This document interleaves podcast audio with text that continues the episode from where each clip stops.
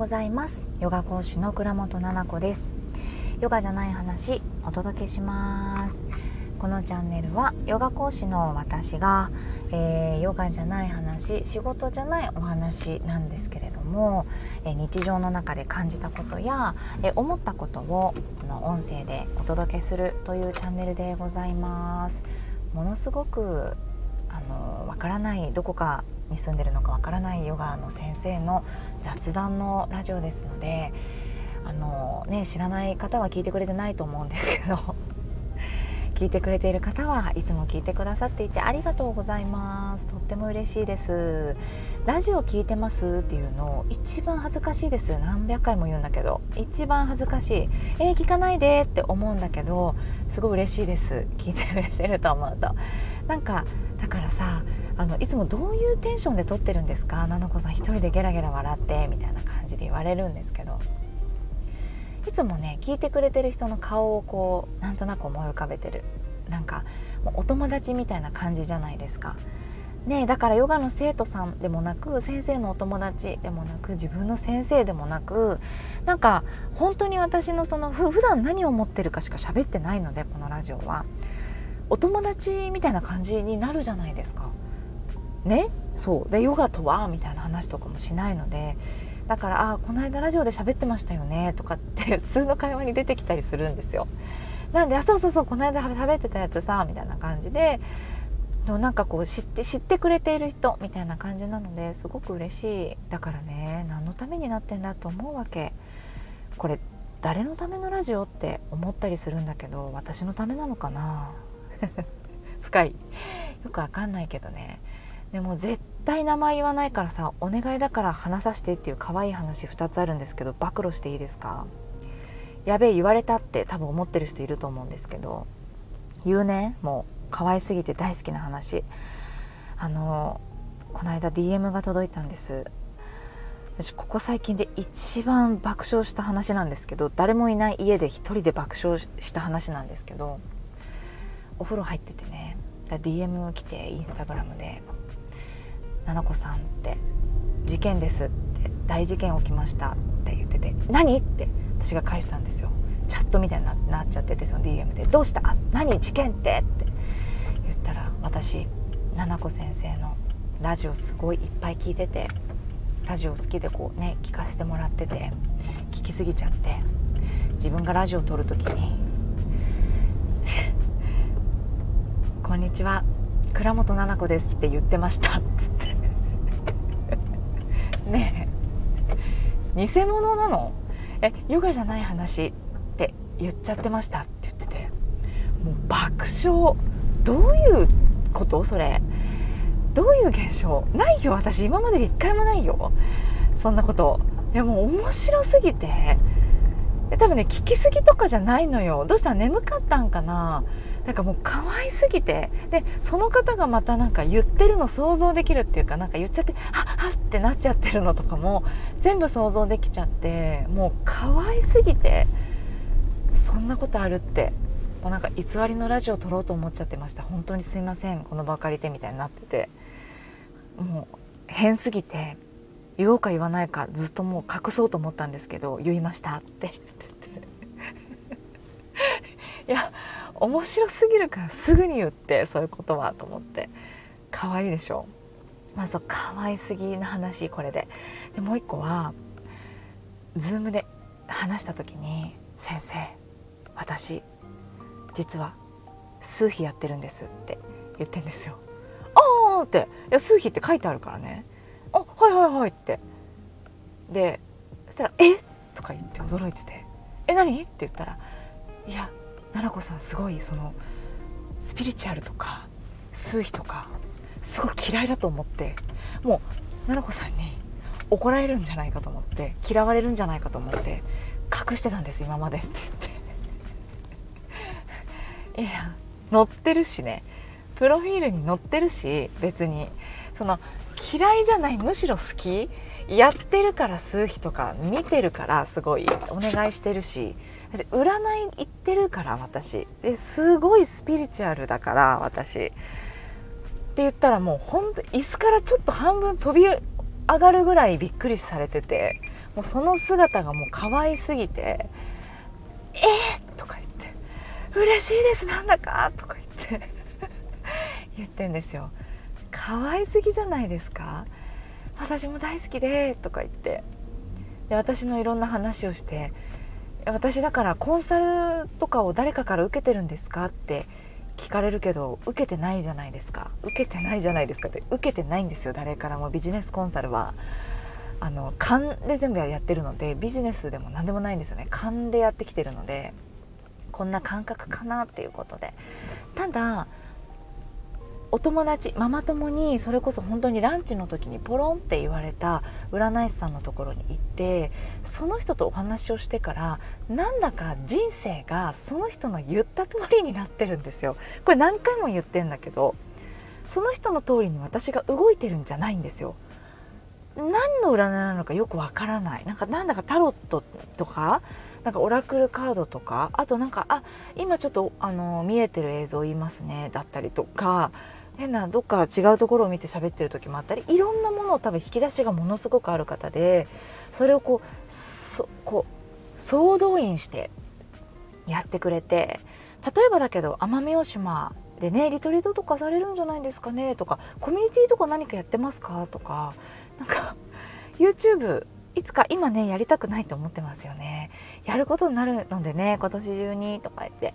で何月に出会う人はこうでこうで新しいのでこれはよし行くって思った方がいいですよ。もしそういう人が出てきたらとか言って毎月そうなってるんでちょっと鳥肌系なんですけどなんかもう慣れちゃってそれにあああの人が言ってたのってこれかみたいな感じで自分がよしって動こうと思って。で結果全部そのいい方向に行ってたりするのではてっていう感じの話をその方にしたら「えー!」とか言って「マジじゃないですか」みたいな「ガチじゃないですか」だそうだよって。本当にそうって。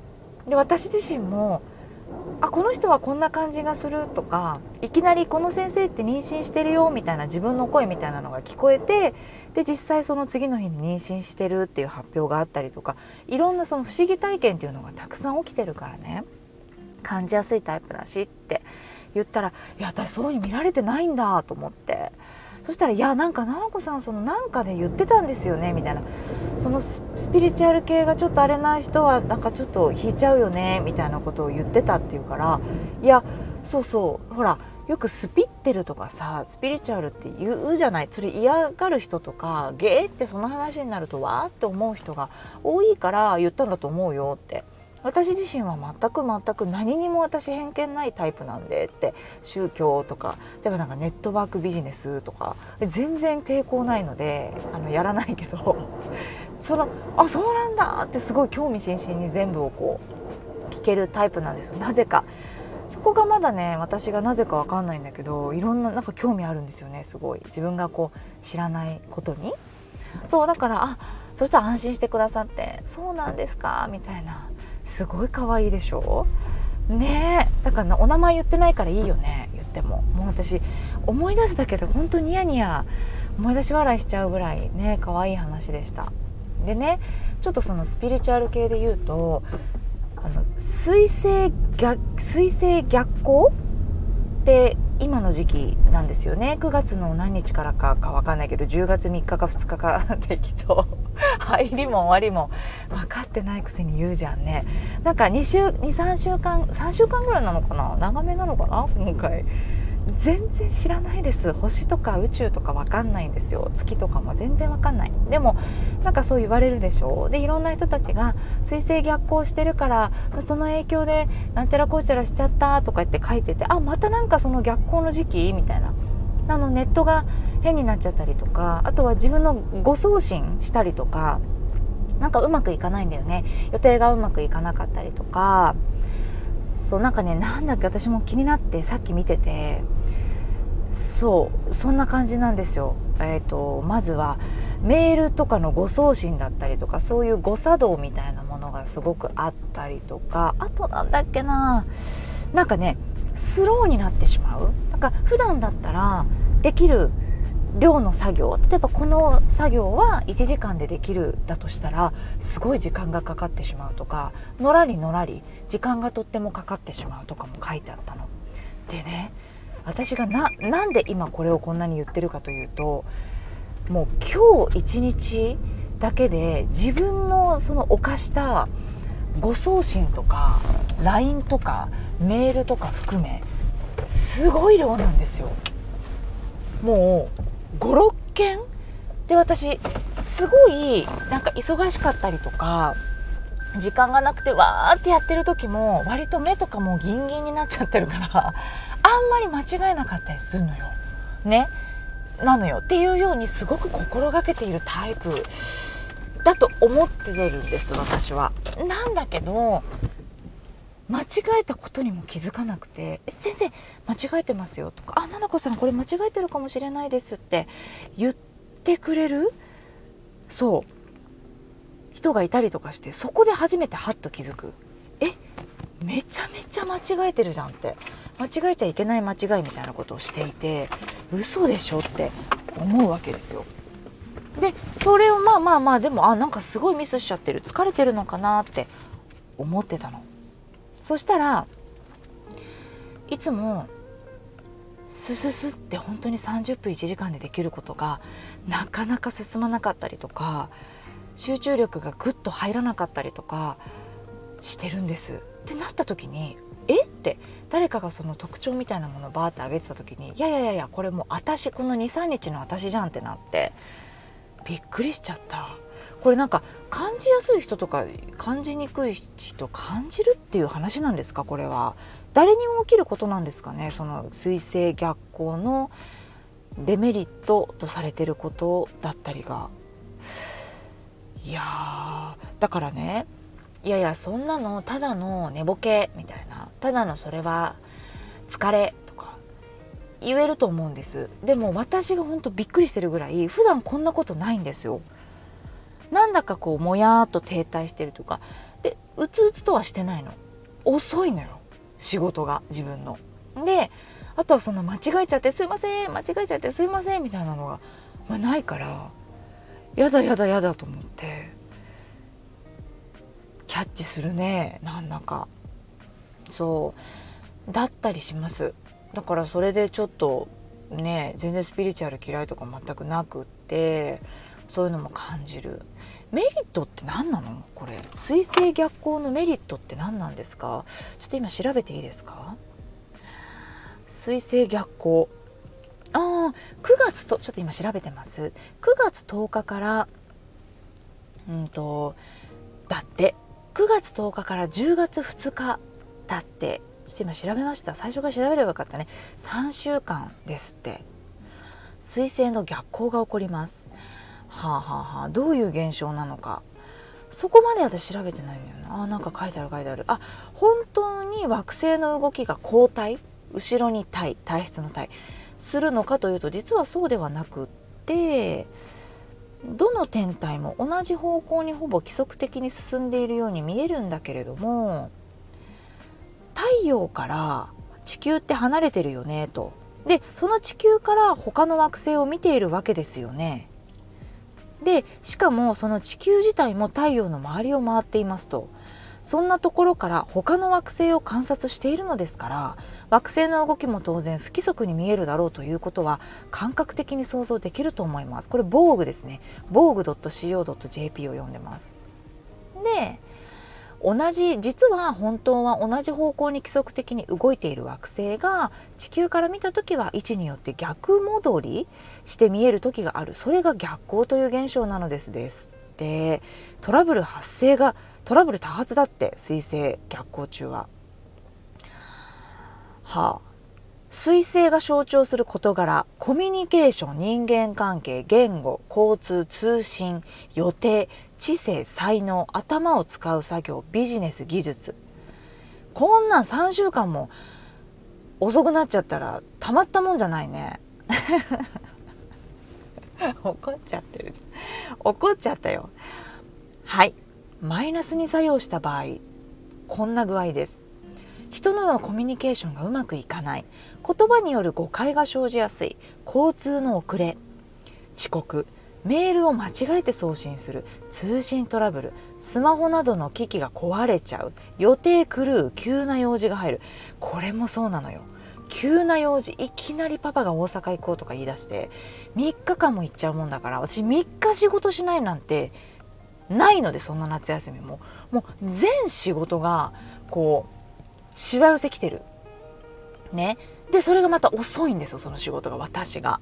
だから狂っちゃってる。で頭を使う作業が進まない。ね、気分が余らない。体調今一つ。仕事が遅れる。思い通りの成果が出ない。急がば回れ。ということが起きやすい。だって。ガーン。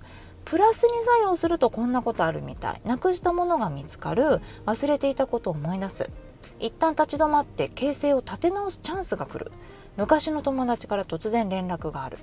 過去に習得した知識や技術が役に立つ。過去に幸運のヒントがある。空き時間ができる。急に暇になる。落ち着いて物事を考えることができる。休暇を取りたくなる。はあ。だからここで心がけたいルールっていうのは急がない。あとはセーブする。ですって。のんびり休む。一人の時間を作る。ですって。へえ。っていうところでいいでしょうか。ねえ。なるほどね。だからやっぱ遅いからかといって一人の時間作ってのんびりでいいですよとかって言ってもねえ。でもさどうだろうね。その今の私のデメリットを読んでなるほどなって今なんだか分かんないけどいろんな惑星がくるくるしちゃってて ちょっと反対に見えたり逆さまに見えちゃったりとかくるくるくるくるしちゃってるんだからまあ悪いことも起きるしうまくいかないこともあるよねみたいな感じで捉えておいて今10月の3日って言ったっけ私。10月の3日まで水星逆行してるんだから気をつけなきゃねって思ってもいいですよね。10月2日だ2日まで。っていうふうに思うとちょっとだからなんだろうな本当に多分スピリチュアルの人とか転生術っていうの？わかんない。合ってる？転生術とか星見る人星読みの人とかって多分このこの3週間をこう帳尻合わせるようにゆっくりなスケジュールに組んだりとかしてるんだろうね。死ぬほど忙しい水星逆行の時期私。ねえだからちょっと考えようもう一回。やり方っていう見方ぐらいだったらいいですよね。わかんないのよ。だから星も読めないし月も知らないのよ。だからにわかでこういうことで調べて毎回はあでもすごいその症状来てるみたいなことが多くって。毎回毎回。どうなっちゃってんの？だから皆さんもね10月2日までだってまだまだあるじゃんね。始まったばっかりだから皆さんこんなことなかったですか？っていうか普段から感じない人でもこれあるの？なんか私いろんなこと感じるんですよ。ここは入っちゃダメだなとかこの人は喋っちゃダメだなとか。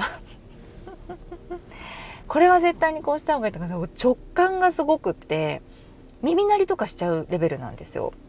だからわかるからなんか感じてるのか普段からそういうこと全くないけどこの水星逆行のメリットデメリットみたいなものがあるっていう人もいるのかなが知りたいからちょっとこれについて何かあるよっていう人はぜひぜひレターください。はいっていうことで今回はこんなお話でした。またねまとまりのない話ゲラゲラゲラゲラ一人で笑いながら失礼いたしました。ではではまた次回ね時間を見つけて撮ろうと思いますのでその時また聞いてくださいね。では今日も一日頑張りましょうね。聞いていただいてありがとうございました。